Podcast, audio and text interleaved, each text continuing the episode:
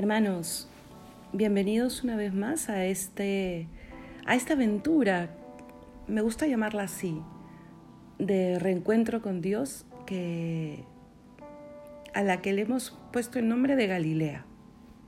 Tercera semana ya. Vamos a ponernos en presencia de Dios para que sea Él el que inspire, el que hable y el que logre que lo que vayamos a escuchar se quede clavado en nuestra alma y se transforme en vida, en vida diaria. En el nombre del Padre, del Hijo y del Espíritu Santo. Amén. Señor Jesús, te damos gracias porque permites que estemos nuevamente en tu presencia.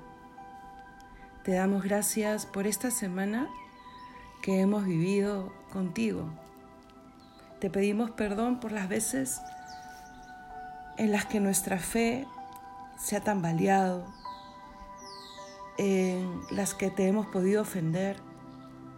Ayúdanos, Señor, porque sin ti nada es posible.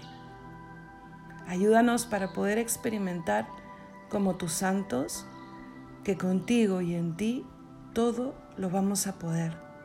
Todo se hará no solo más fácil, sino más real.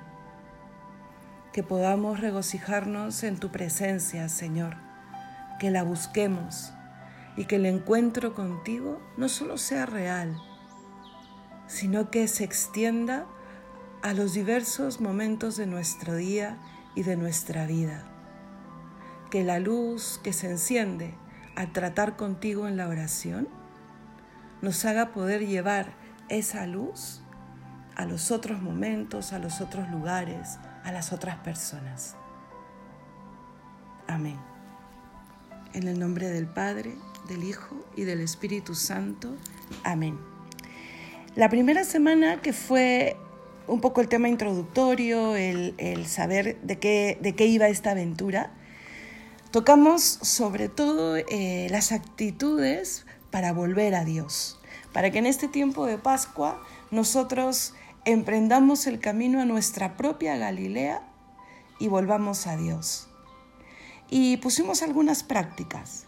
El danario del Sagrado Corazón de Jesús, no solo una vez al día, sino todas las veces que, que lo necesitemos, ¿no? que es coger tus dedos o coger el denario o coger una parte del rosario, una de las cinco partes del rosario, y repetir diez veces, Sagrado Corazón de Jesús, en vos confío.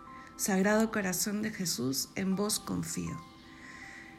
Eh, exigiéndonos siempre el tener cada vez un poco más de fe, pero así no la sintamos, así no sea el momento más eh, eh, emocionante para decirle al Señor, en ti confío, hacerlo, porque nuestra alma, cada vez que se pone frente a Dios y le invoca, crece, ¿ok? Otra de las prácticas u otro consejo fue caminar con San Juan Evangelista estas siete semanas, hasta el encuentro con Cristo en la Ascensión y luego en Pentecostés. ¿no? Pedirle a Él que nos lleve de la mano para poder encontrarnos con el corazón de Dios. Y tercero, separar un momento cada día, que no debe ser muy largo, ¿ah? para meditar una de las siete citas que yo os dejo escritas en la explicación de este audio. Debe haber, si estás en Evox, es más fácil encontrarla. Alguno de ustedes me ha dicho ya que no, no saben dónde leer estas citas bíblicas. Así que de todas maneras hoy las voy a dictar al final, porque no solamente estamos en la plataforma de Evox, sino en varias más. Y de verdad que no las conozco mucho y no sabría eh, confirmarles que hay este lugar de comentario. ¿ok? El segundo eh, tema, la segunda semana, fue sobre el renovar nuestra fe, el creer, pero creer como las mujeres que salieron de madrugada a encontrarse con el resucitado, sin saber que le verían resucitado, pero fueron a tener un gesto y un encuentro de amor con Jesús que acababa de morir en la cruz y se encontraron no solamente con la noticia de que no estaba muerto, sino de que era Dios, que las amaba y que se quedaría para siempre. La recompensa de la fe. Y fue la semana pues de pedirle al Señor esta que acaba de pasar, el que renueve nuestra fe. Y si ya pasaron dos semanas y todavía no, no te has puesto eh, en esto, no importa. Hoy día, hoy día es tiempo de empezar.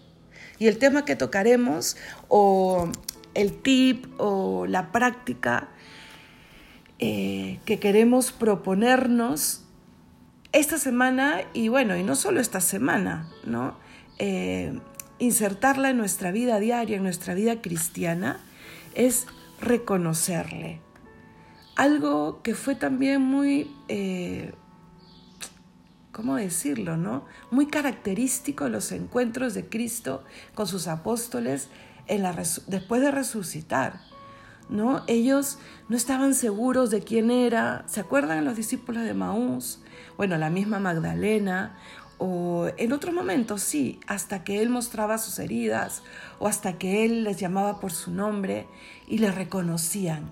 Le reconocieron al partir el pan, le reconocieron eh, al eh, al decirles comamos juntos, reconocerle, decir es el Señor, para quedarnos en su presencia.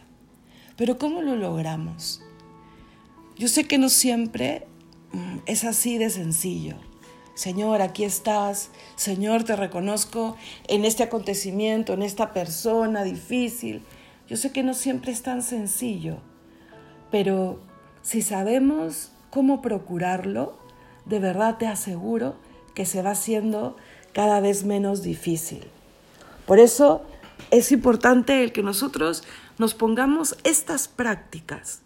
Si para reconocerle tengo que hacer esto, si para estar en su presencia tengo que hacer esto otro, cree en estas prácticas y sé disciplinado, ¿no? Sé disciplinada. Proponte seguirlas, hacerlas, para que puedas luego recoger los frutos es igual que con el tema de creer. Es que no es magia, es un don de Dios, pero no magia. Obra a través de la gracia, pero la gracia, que también es un don, es poder de Dios. Pero no es que yo eh, haga un conjuro y de todas maneras llega. No, o sea, yo debo suplicar esa gracia. Yo debo procurar un corazón limpio para que mi fe crezca. Igual será con reconocerle, ¿ok? Vamos a empezar con una cita bíblica. La cita importante de este punto será Juan 21, del 1 al 14. Hemos hecho ya alguna referencia, pero a ver, apúntala, que será también la primera cita a meditar justo el día de hoy, el primer día de esta semana.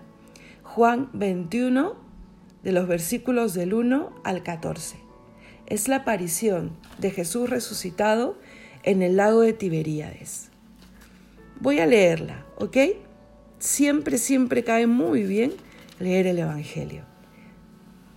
Y dice, después de esto, Jesús se apareció otra vez a los discípulos a orillas del mar de Tiberíades. Sucedió así. Estaban juntos Simón Pedro, Tomás, llamado el mellizo, Natanael, el de Caná de Galilea, los hijos de Zebedeo y otros dos discípulos. Simón Pedro les dijo, voy a pescar. Y ellos le respondieron, vamos también nosotros.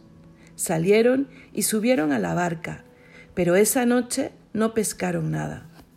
Al amanecer, Jesús estaba en la orilla, aunque los discípulos no sabían que era Él. Jesús les dijo, Muchachos, ¿tienen algo para comer? Ellos respondieron, no. Él les dijo, tiren la red a la derecha de la barca y encontrarán. Ellos la tiraron y se llenó tanto de peces que no podían arrastrarla. El discípulo al que Jesús amaba le dijo a Pedro, es el Señor. Cuando Simón Pedro oyó que era el Señor, se ciñó la túnica, que era lo único que llevaba puesto, y se tiró al agua. Los otros discípulos fueron en la barca, arrastrando la red con los peces, porque estaban solo a unos cien metros de la orilla. Al bajar a tierra, vieron que había fuego preparado, un pescado sobre las brasas y pan. Jesús les dijo, traigan algunos de los pescados que acaban de sacar. Simón Pedro subió a la barca y sacó la red a tierra, llena de peces grandes. Eran ciento cincuenta y tres. Y a pesar de ser tantos, la red no se rompió. Jesús les dijo, vengan a comer. Ninguno de los discípulos se atrevía a preguntarle, ¿quién eres? Porque sabían que era el Señor. Palabra de Dios, te alabamos, Señor. Esta cita es muy rica. Se podrían sacar eh, enseñanzas de todo tipo. La confianza en Dios, el buscarle, el obedecer a su mandato, el reconocerle, la pesca milagrosa, que es pues una manera también de presentar el apostolado, en fin. Pero nos vamos a, a referir a algunos. El primer punto que quiero tocar es el cumplir su voluntad. ¿Qué cosa dice el Evangelio? Si tú lo dices, ¿no? Tiraré las redes otra vez. Pasó también en la otra pesca milagrosa. Parecía que no, ya habían bregado toda la noche, ya habían pescado, mejor dicho, habían trabajado toda la noche y no habían pescado nada, pero si tú lo dices, lo haré. La confianza, confiar en su voluntad. Hablábamos, ¿se acuerdan la semana anterior de creer? Ok, pues este creer me lleva a confiar en Él.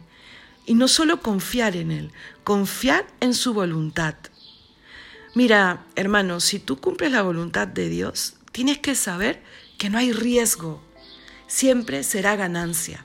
Así la voluntad de Dios se presente en un primer momento incluso con cierta amargura, no hay pierde, porque es Dios el que es suma sabiduría y el que me ama más que nadie, el que me está proponiendo algo. Siempre habrá crecimiento, siempre. Además, la voluntad de Dios es alimento de mi alma. El mismo Jesús decía, mi alimento es hacer la voluntad del Padre. ¿Y a qué me refiero con alimento del alma?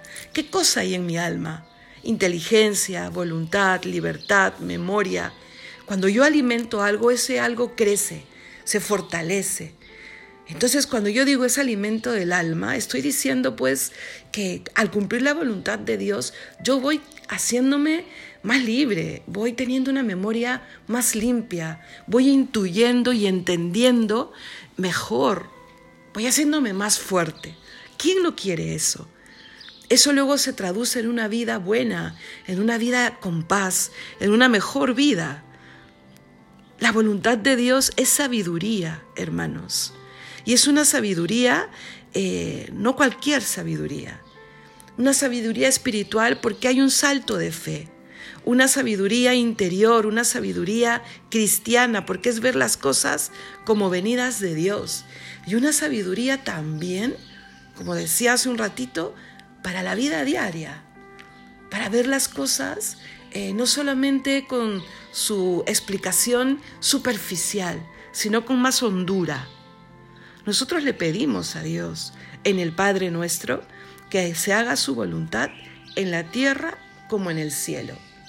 ¿Te, has preguntado alguna vez mm, qué significa exactamente esa súplica? Sí, por supuesto, ¿no? Que así como en el cielo los amigos de Dios, los santos, los ángeles, cumplen la voluntad de Dios eh, y nunca van en contra de ella, pero ¿por qué no van en contra de ella? Porque en el cielo vemos eh, con total claridad. Y cuando vemos con total claridad, reconocemos esto que les he dicho, que no hay mejor camino, camino de, de mayor éxito que la voluntad de Dios. ¿no?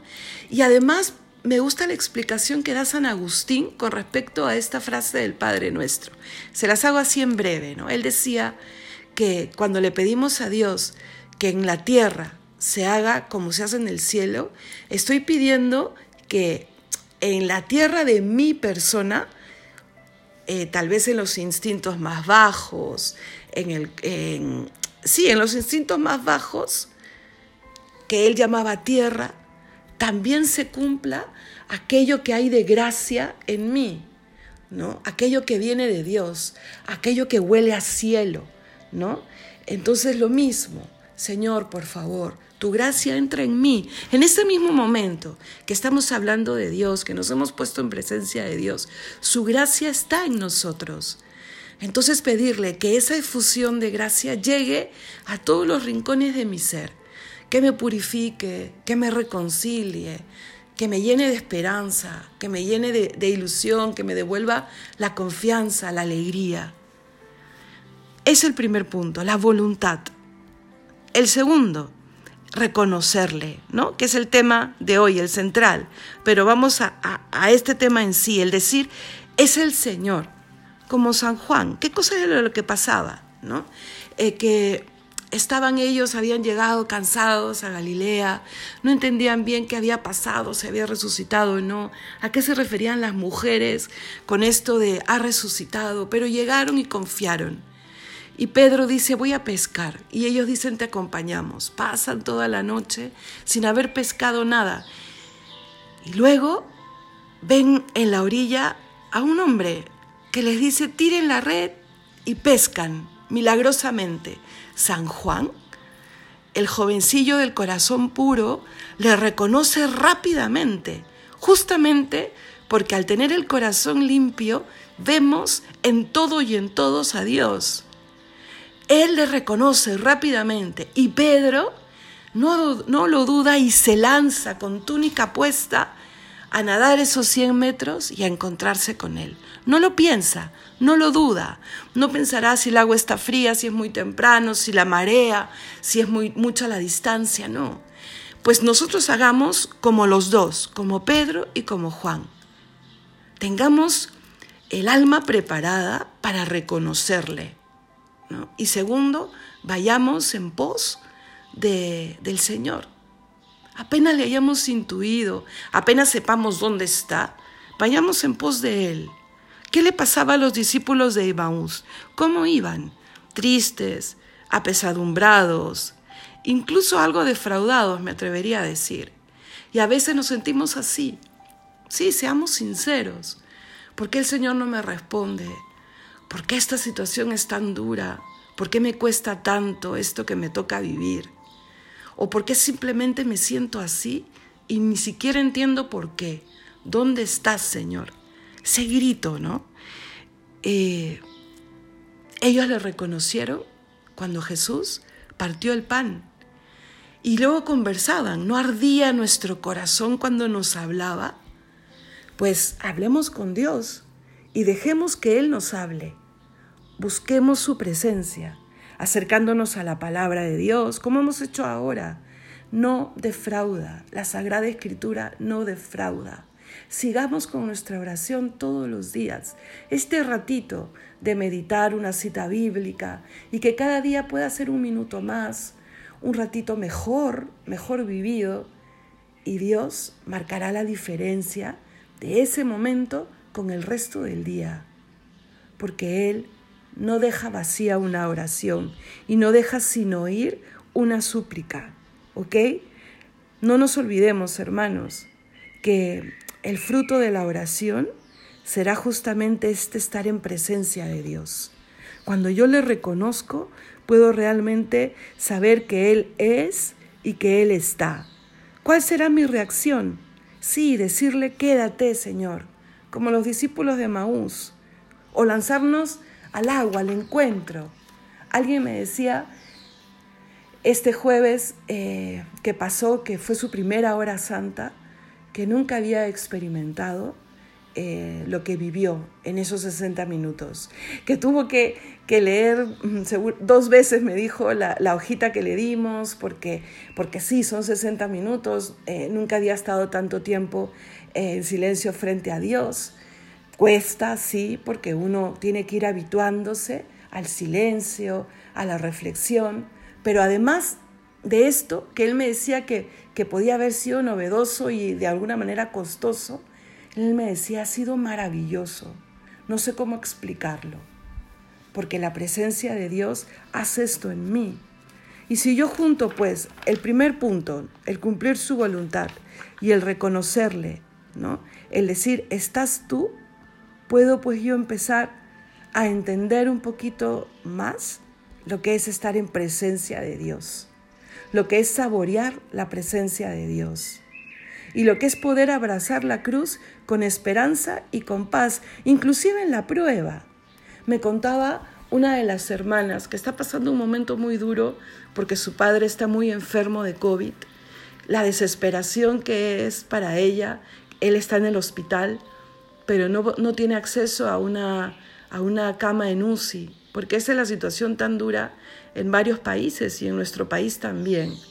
Y me dice, hermana, parece que no, no se la fuesen a dar por, porque se prioriza, ¿no? Es normal, se prioriza tal vez en los más jóvenes o en los que no, tienen alguna, alguna enfermedad de fondo. Se, se, comprende, pero no es el tema, ¿no? Ella me decía, mi padre me escribe y recibo sus WhatsApps que me dicen, me cuesta respirar, hija, eh, me cuesta respirar, ¿no? Y la hermana me decía, hermana, qué duro, qué duro. Y claro, yo cuando leía en los WhatsApp de la hermana decía, ah, ¿no? ¿Qué le digo? Mientras que leía lo que me escribía, ¿no? Y en eso leo que ella misma me pone, se me viene a la cabeza a Jesús en la cruz. Él podía parar su agonía. Él también se quedaba sin aire y no podía respirar y no lo hizo. No se bajó de la cruz. Solo le pido a Jesús el no bajarme yo tampoco, para poder ser el sostén de mi Padre y para poder animar a mi Padre a que busque consuelo en Jesús, en el rosario. Ella encontró la respuesta sola. Supo reconocer la presencia de Dios en cada acontecimiento, abrazar la cruz con esperanza y con paz. Esa es la seguridad que me da el encontrarme con Él, porque lo vivo, porque lo experimento, porque quiero vivir así, porque quiero avivar su presencia. Bienaventurados los limpios de corazón, porque la pureza de alma me ayuda a reconocerle. Entonces, oración Acércate a la oración y ten un corazón limpio, ya lo dijimos la semana anterior. ¿Te pudiste confesar? Búscala esta semana, confiésate, haciendo un buen examen de conciencia, ¿ok? Para que tengas limpio el corazón y para que puedas reconocerle. No me digas, no, yo no, a mí no me sale, yo no puedo, porque lo primero que te voy a hacer es preguntarte, ¿tienes limpio el corazón? ¿Has podido hacer una buena confesión? ¿Ok? Tercer punto, la presencia de Dios. Como los contemplativos, pero eso no es solo para los que están en un, en un entorno eh, privilegiado para estar en contemplación, no, es para todos, pero tenemos que saber procurar esos elementos que tienen, eh, por ejemplo, los contemplativos, procurarme el silencio, procurarme eh, un buen método de oración, procurarme el ser más reflexivo. Mira, ahí ya hay tres consejos. ¿Para qué? Para que después de la oración yo permanezca como en un estado de oración, para que en mi vida ordinaria se dé ese encuentro del que hemos hablado y pueda yo, como en el Salmo 37, decir, todo mi deseo está en tu presencia. Repetírselo, todo mi deseo está en tu presencia, porque deseo estar en tu presencia. Por eso desea procurarla, buscarle en el cielo del alma, como decía Sor Isabel de la Trinidad. Búscale en tu alma, ahí, en lo que llama Santa Teresa el castillo interior. Búscale ahí porque Él está. Pero para eso pídele que despierte esa conciencia de que Dios me mira. ¿Cómo respondo yo a la conciencia de saber que Dios me está mirando en todo momento. Me escondo como Adán y Eva porque tengo el corazón todavía sucio. No, confía. Confío y tengo paz porque sé que Él está. Tampoco lo otro, que es simplemente me es indiferente. No, confiar y lanzarse al encuentro con Dios, ¿ok? Él nos dará una verdadera libertad pero hay que mirarlo con ojos de fe para justamente reconocerle, para justamente tener una fe auténtica, procurar esa presencia de Dios. ¿Cómo? Ya te dije tres cosas, para huir de la superficialidad, de la bulla, ¿no? Eh, vamos a llevarnos a Dios fuera de la oración, para que como el Padre Menor, nuestro fundador, decía, todo para mí es fruto de la oración y preparación para la oración. Si tú haces, oración, por ejemplo, ahora, ¿no? Después de escuchar el audio te quedas un ratito meditando en la primera cita bíblica. Luego lo que vivas a lo largo del día, que viva con la luz de lo que has hablado con Dios, ¿no? Por eso se llama presencia de Dios, fruto de la oración, ¿no? Y luego eso mismo que vives también te prepare para la oración siguiente.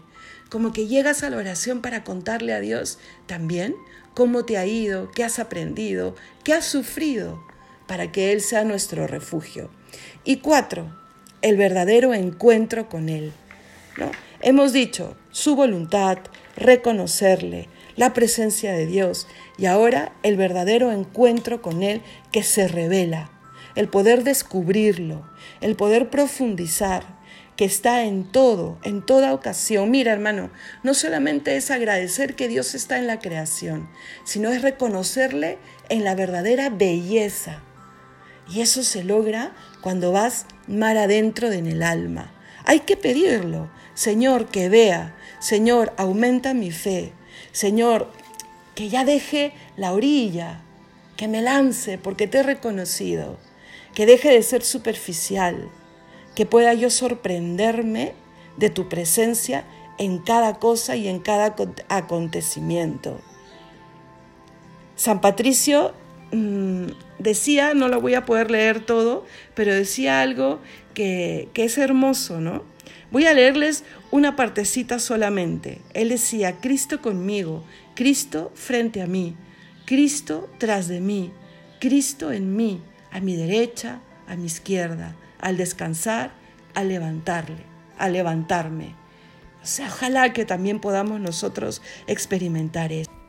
Y eso me abrirá la puerta al deseo de querer verle.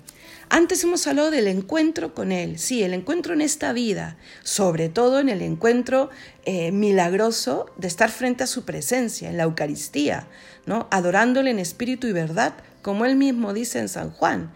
Pero yo estoy hablando ahora del deseo de verle en la vida eterna. Él nos dijo, voy a prepararles un lugar y conviene que yo me vaya, porque mandaré al Espíritu.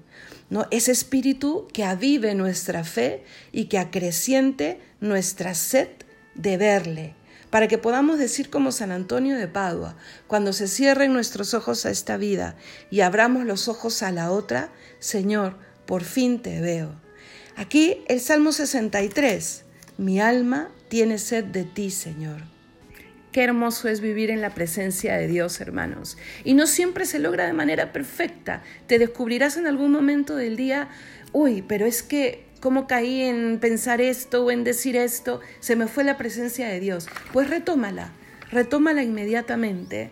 Haz tu denario al Sagrado Corazón de Jesús y ríete, aprende a reírte con Dios a lo largo del día. Entonces, primero, el Señor vive vive, ha resucitado. Segundo, quiero anhelar su voluntad. Tercero, reconocerle. Es el Señor, sabiendo que lo lograré con un corazón limpio. Procurar su presencia, haciendo oración y luego extendiendo mi oración, por supuesto.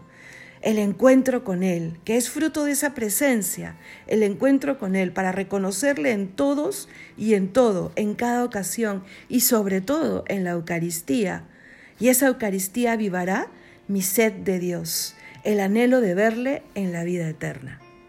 Vale, y les dicto entonces las citas bíblicas, ¿vale? La primera, Juan 21 del 1 al 14. La segunda, Lucas 5 del 1 al 8. La tercera, el Salmo 37. La cuarta, Juan 7 del 1 al 13. La quinta, Juan 7 del 14 al 24 la sexta, el Salmo 63. Y la séptima, Juan 8, del 12, sí, del 12 al 20. Ya sí, mira, no estaba segura de, de, darte este secreto loco que tengo yo para ayudarme a estar en presencia de Dios. te vas a dar cuenta de este secreto loco por cómo es. Mira, para que no te olvides, Las siglas son chat. Ahora que, sí, pues todo es chat, ¿no? El WhatsApp, que chat, se te va a venir a la cabeza. Chat, para estar en presencia de Dios. C-H-A-T. ¿Qué quiere decir? ¿Cómo lo harías tú? La C de cómo, el H-A de harías y tú. ¿Cómo lo harías tú, Señor? Llévate el chat a cada acontecimiento, a cada momentito del día. ¿Cómo responderías? ¿Cómo amarías? ¿Cómo afrontarías esta situación? Y vas a ver que poco a poco se va a cumplir en ti el que Dios transforme tu corazón de piedra, mi corazón de piedra, en un corazón como el suyo. Y sin esa exigencia horrible de cómo voy a poder yo obrar como Dios. No, confiando en Él y sabiendo que en ese mismo momento que tú le estás pidiendo a Él la gracia, Él derramará abundantes bendiciones, ¿ok? Entonces, chat. que Dios te bendiga.